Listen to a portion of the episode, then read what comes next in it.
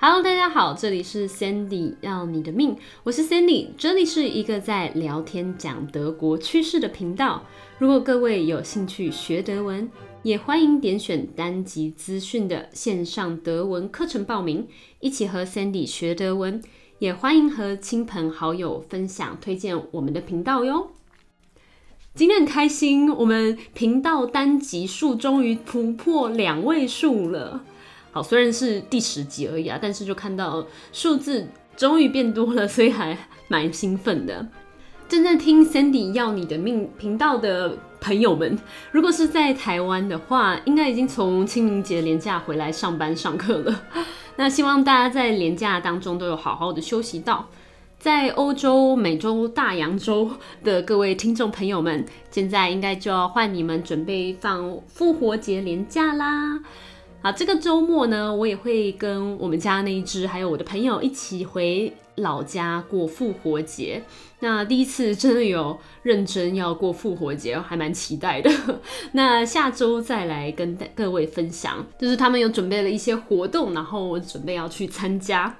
好，那今天呢，我们没有来讲清明节或者是复活节的故事，我们要一起探讨德国史上最有名、最畅销的童话故事书，他们的作者格林兄弟 g e b r u d e r i m。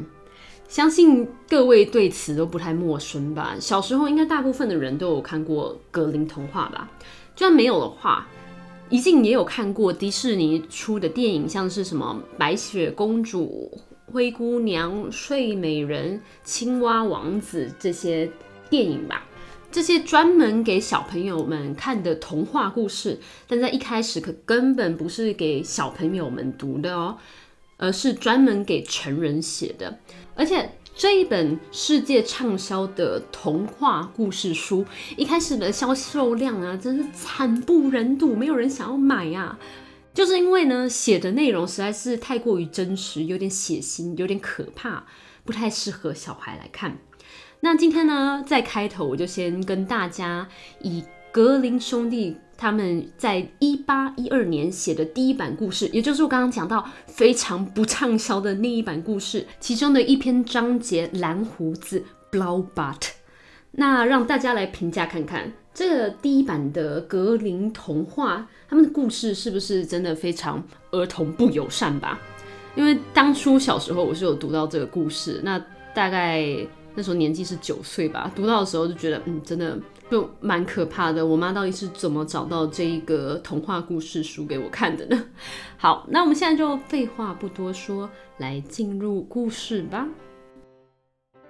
森林里住着一个男人，他有三个儿子，还有一个漂亮的女儿。一天，一辆金色的马车停在男人的家门前，车门打开了，从车上缓缓走下来的不是别人，而是一位国王。他对着男人说道：“哎呀，你的女儿太美了，拜托你把女儿嫁给我吧。”男人一听，开心的不得了，想着：“哎呦，我家女儿也太幸运了吧！”现在要享有荣华富贵，而且我就要变成有钱人啦，就立刻点头答应了。这位求婚的国王其实没有什么问题，只是有一件事情很奇怪，就是他的胡子啊很蓝，就跟天空一样蓝。所以大家每次在第一次看到他的时候呢，都会有一点害怕，哟，这个人的胡子怎么这么蓝呢？女孩起初也很害怕蓝胡子，犹豫着到底要不要嫁给他。但是她的父亲就劝说女孩：“哎呦，拜托，亲爱的，他的胡子确实是有一点奇怪啦，但是长得还可以，钱还多，你嫁去肯定是只有享福的份。哎，你不要，别人还抢着要呢。”女孩听了一听，就觉得说：“嗯，爸爸说的还是有道理，就同意了。”但是在正式结婚前呢，女孩左思右想，还是觉得有哪里怪怪的，心里也有点毛毛的，就跑去找了她三个哥哥，跟他们说：“哎呦，我亲爱的哥哥们啊，拜托拜托，如果你们哪一天听到我尖叫的声音，不管你们在哪里，在做什么，请马上放下手边的事物，直接冲过来救我，拜托。”三位哥哥听了，很宠溺的亲亲了他们的妹妹，说：“哎呀，好的，亲爱的妹妹，当我们听到你的声音的时候，我们绝对会在第一时间跳上我们的马匹，冲到你的身旁。哎呦，好的，那你现在要赶快跟国王回他的皇宫享荣富贵啦！再见啦，Cheers！” 不久后呢，女孩就跟着她的新老公蓝胡子 Blaubart 一起坐上前往王宫的马车离开了。到了王宫之后呢，啊，一切都是那么的美好。变成王后的女孩想要做什么就做什么，轻松快乐极了。只是王后还是没有办法适应老公的那个蓝胡子。她每次在看到那蓝天般的胡子，心里总是还是很害怕。而这样的时间就持续了好一阵子。那有一天呢，蓝胡子就跟他的老婆说道：“亲爱的，我要准备出个远门，那边有一串钥匙，你可以开这个王宫里面所有的锁、所有的门，看你所有想要看的东西。但是只有这把小金钥匙所在的房间，你不可以打开啊。”你如果打开这个房间，你就要做好面对死亡的危险了。王后接过钥匙，娇滴滴的跟老公保证，绝对不会打开这个金钥匙后面的那扇门。那等蓝胡子 Blabot 走了之后呢，他就立马用钥匙一个接着一个打开王宫里面所有的房间。王后看到那么多各式各样的珍奇珠宝放在各种不同的房间里面，想着，嗯，他们肯定是蓝胡子从世界各地搜集而来的，是很有趣啊。但是现在除了那个密室里面的东西没有背叛过，我都已经看过所有的东西啦。那这个钥匙，嗯，是金子所做的。那或许就代表那最珍贵、最厉害的宝贝就被锁在那个门后啦。王后的好奇心开始困扰着她，她一整天就只想着那个房间里面到底是什么啊？其他的珍奇珠宝反而就没有那么有趣了啊！很想知道呢。王后尝试着抗拒了这种欲望，但最后她还是抵挡不过自己的好奇心。拿起了那把金色的钥匙，悄悄地走到了密室的门前，喃喃地说道：“谁会知道我打开它了呢？我就只是想要看看里面有什么东西嘛。”门打开了，门后藏着的是一罐蓝色的染发剂 Blower h a r f a b e r。蓝胡子觉得很不好意思，因为自己很喜欢染胡子，不想要让老婆知道。好，我觉得在现实生活中好像蛮有可能的，可是，在格林童话故事不是这样走的。我们回到原版的故事，王后打开了门锁，门缓缓的敞开，一股鲜血朝她脚边涌来。她抬头一看，墙上挂着是死去的女人们，一个个。挂在那里，一些还看得出他们的样貌，一些只剩下原本承载着美丽躯体的干尸骨头。王后吓得立马砰的一声关上了门，钥匙从门中的钥匙孔跳了出来，掉在血迹上。她连忙捡起来，想要赶快擦掉血迹，可是一点都没有用。擦了一边，另外一边又有血流出来，这是怎么回事啊？慌慌慌了，他想尽一切的办法要将钥匙上的血迹擦拭掉，但都无济于事，血迹怎么擦就是擦不掉。最后，他把这个钥匙放在干草堆中，想说那应该在夜晚的时候呢，这个干草就可以把钥匙上的血迹抽出来了。第二天，蓝胡子回来了，他做的第一件事情呢，就是跟他老婆要。他的钥匙，皇后的心扑通扑通的在跳。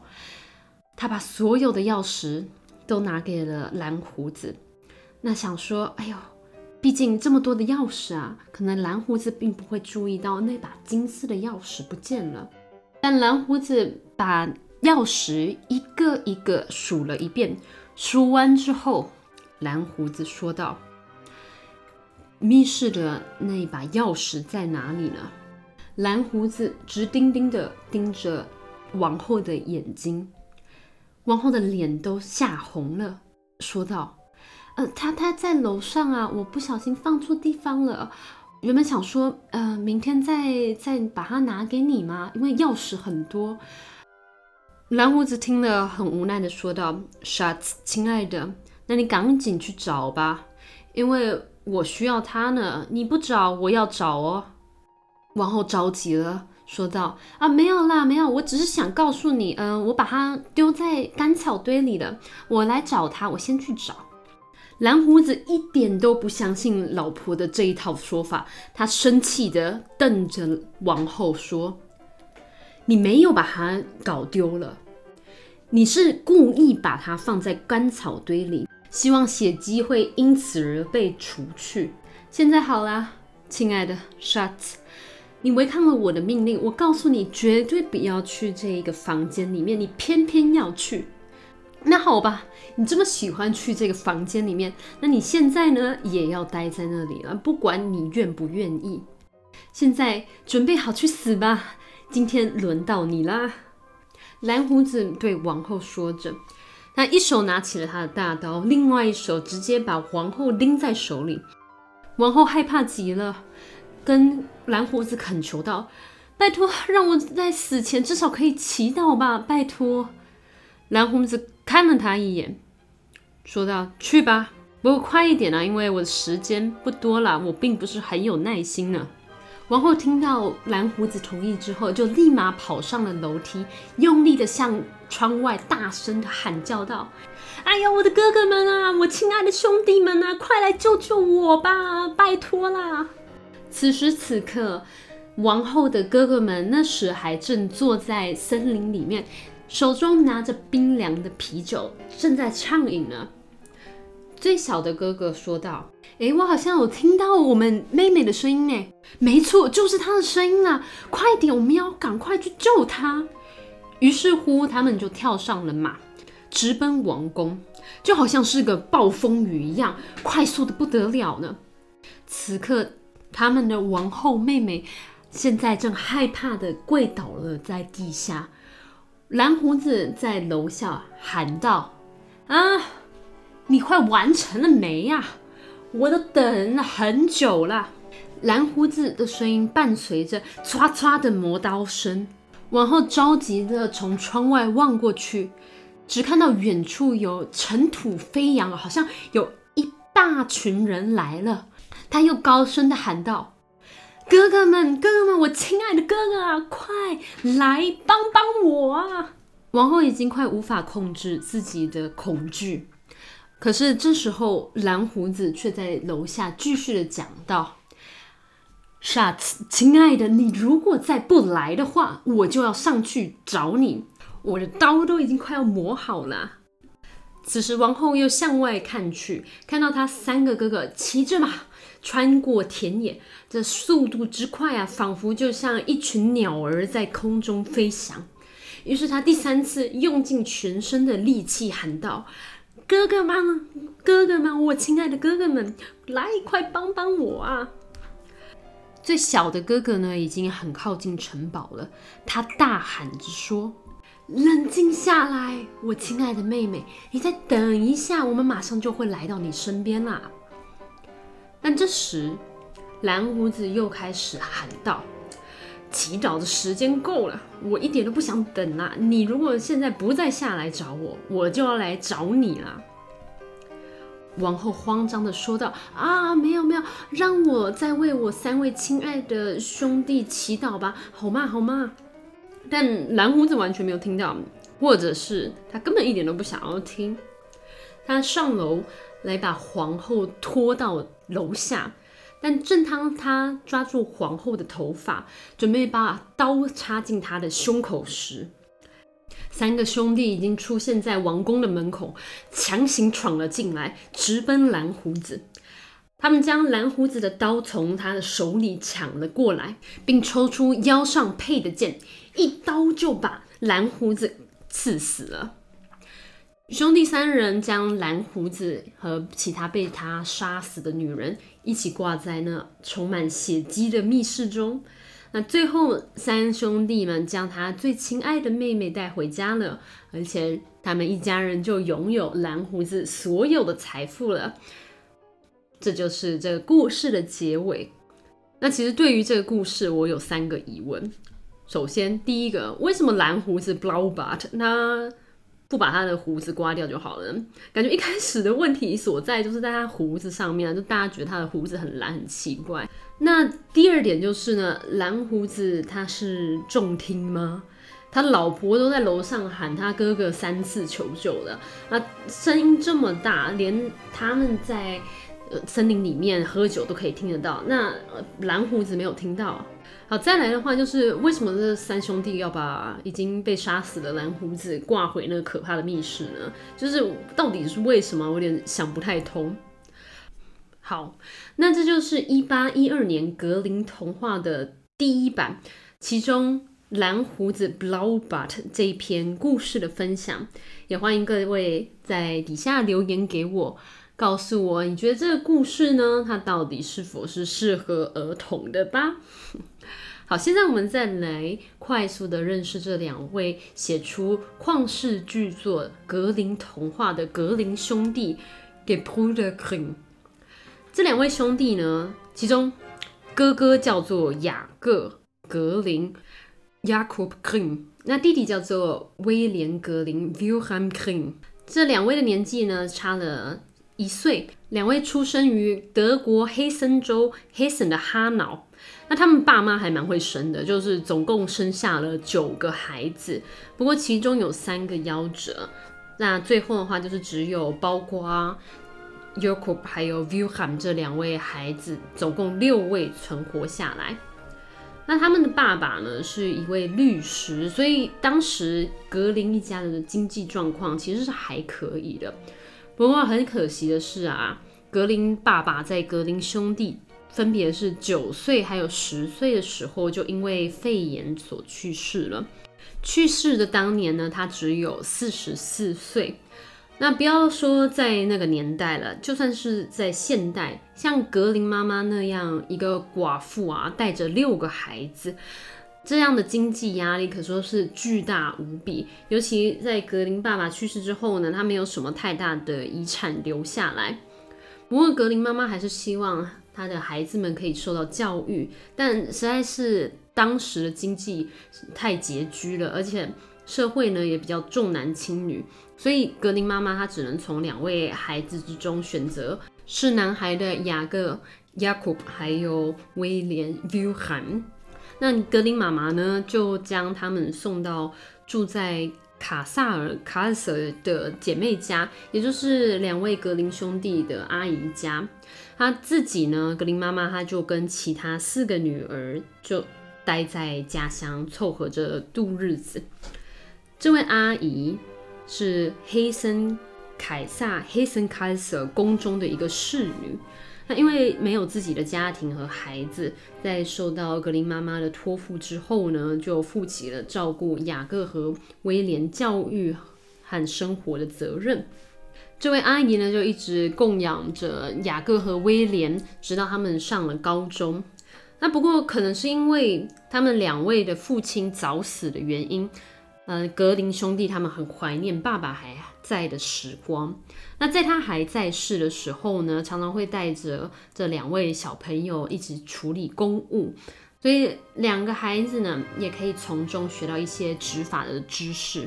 除此之外，当时格林爸爸还为孩子的未来有计划，就是希望他们可以再继续研读法律啊，然后也有教他们各种的法条，希望他们有朝一日呢，也会成为律师。后来，雅各和威廉就先后进入了马尔堡大学 （Philips Universität Marburg） 来就读法律学系。尤其是雅各呢，哥哥雅各他非常认真的学习，一天会花十几、二十个小时。嗯，那我个人认为的话，就是因为雅各 Jacob 他是家中的长子嘛，很懂事，就觉得说要负起家中的责任。当初他们父亲不是很早死吗？是在他成为律师的第五年就过世了，所以雅各 Jacob 也是很希望可以完成父亲的遗愿。那雅各和威廉他们两兄弟的感情一直都很好，毕竟。在外嘛，两兄弟相依为命。那弟弟威廉就读法律学系呢，也很有可能是因为对哥哥的依赖啊，还有父亲从小给他们灌输的观念。那这两位兄弟呢，在大学的时间认识了一位法律系的教授。这位教授的名字呢，真的很长，所以我们就把它简称一下，是弗里德里希·卡尔 （Friedrich Karl）。那我们就称他为佛教授。也因为这位教授的影响，所以两位兄弟就开始对文学越来越感兴趣，而且常常呢去这位教授家里他们的私人图书馆来看书。这位佛教授呢，也是交友还蛮广泛的，有认识一位作家叫做克莱门斯·布罗塔诺 （Clemens Brentano）。当时，这位作家正在为他的新书所忙着，寻找民间歌谣。那这位佛教授认识他，就说：“哎，不然我有两位学生啊，他们是兄弟，嗯，挺不错的，然后对文学挺有兴趣的，而且哥哥雅各 Jacob 还在图书馆工作，还是我把他们介绍给你呢？可能可以帮你收集这些民间的歌谣啊。”那 Brentano 想了想，觉得嗯可以，就从一八零六年开始委托格林兄弟收集民间的歌曲。那随后呢，再请他们收集一些口耳相传的故事。基本上，格林兄弟就是在当时当 p e n t a n o 的小助理。那格林兄弟帮 p e n t a n o 收集了很多的民间故事，不过 p e n t a n o 并没有使用所有的资料。不过他们就觉得很可惜啊，说啊这些被收集的资料没有被使用到，所以就决定说还是来自己出版好了。其实这样听起来的话，就像是格林童话《Grimm's Märchen》，当初有点像是捡了 Brentano 挑过剩下的故事来做使用。格林童话里面的故事啊。其实并不是格林兄弟他们自己想出来的，而是到处搜集而来口耳相传的故事。因为前面的第一版、第二版，格林兄弟并没有对故事的原型有做出太多的修改或者是撰写，所以资讯比较零碎，很矛盾，不是很讨读者的喜欢，所以销售量非常的差。在之后几版啊。格林兄弟就开始有慢慢改变一下，加上一些比较就是讲道理啊，面对现实和改变的勇气啊，在情感上面呢，就更详细细腻的描述，去除了一些还有关于性的阐述，也同时将故事中恶毒的母亲就改为。恶毒的继母，像是我们知道的白雪公主啊、灰姑娘，他们就是继母对他们很差。那最后呢，格林两兄弟在一八五七年完成了最后一版第七版的格林童话。格林兄弟一开始所设定的受众群从来就不是儿童，他们一开始所希望吸引到的受众群是。学者啊，或者是对于民间传说有兴趣的普通老百姓，那完全没有考虑到要给儿童写啦。但是他们在慢慢调整故事内容后，误打误撞就发现，嗯，小朋友们好像很喜欢这些故事，好像很适合给小朋友们看呢。那当时的历史背景啊，刚好又是在法国的启蒙运动之后，那他们也有遵循启蒙运动。其中的浪漫主义写作方式，来创造出了这一个特别为儿童书写的文学，他们算是创始人。最后呢，我们都知道了，这个格林童话真的是大受好评，在全世界被翻译成一百七十多种语言，也是全世界最广为流传的儿童读物。其实我一开始在查这些资料的时候啊，对于格林童话的背景真的是没有很深入的了解。那后来才知道说，哎，原来格林兄弟之前是法学生啊！原来格林兄弟从来没有写过格林童话里面的故事，而是只有改编吗？原来格林童话一开始的恐怖版本是因为销售量不好之后才慢慢改编，变成儿童喜欢的童话。好的，今天的节目就到此为止。希望你喜欢今天的节目，喜欢的话也欢迎顺手点击单集资讯的赞助连结，也欢迎各位跟拥有六千三百多堂教学经验的 Sandy 报名一对一德语课程，一起学德文。不要忘了留言跟 Sandy 说，你觉得第一版的格林童话到底是可不可怕吗？那我们就下期再见啦！希望大家都有一个美好的周末哦，Cheers。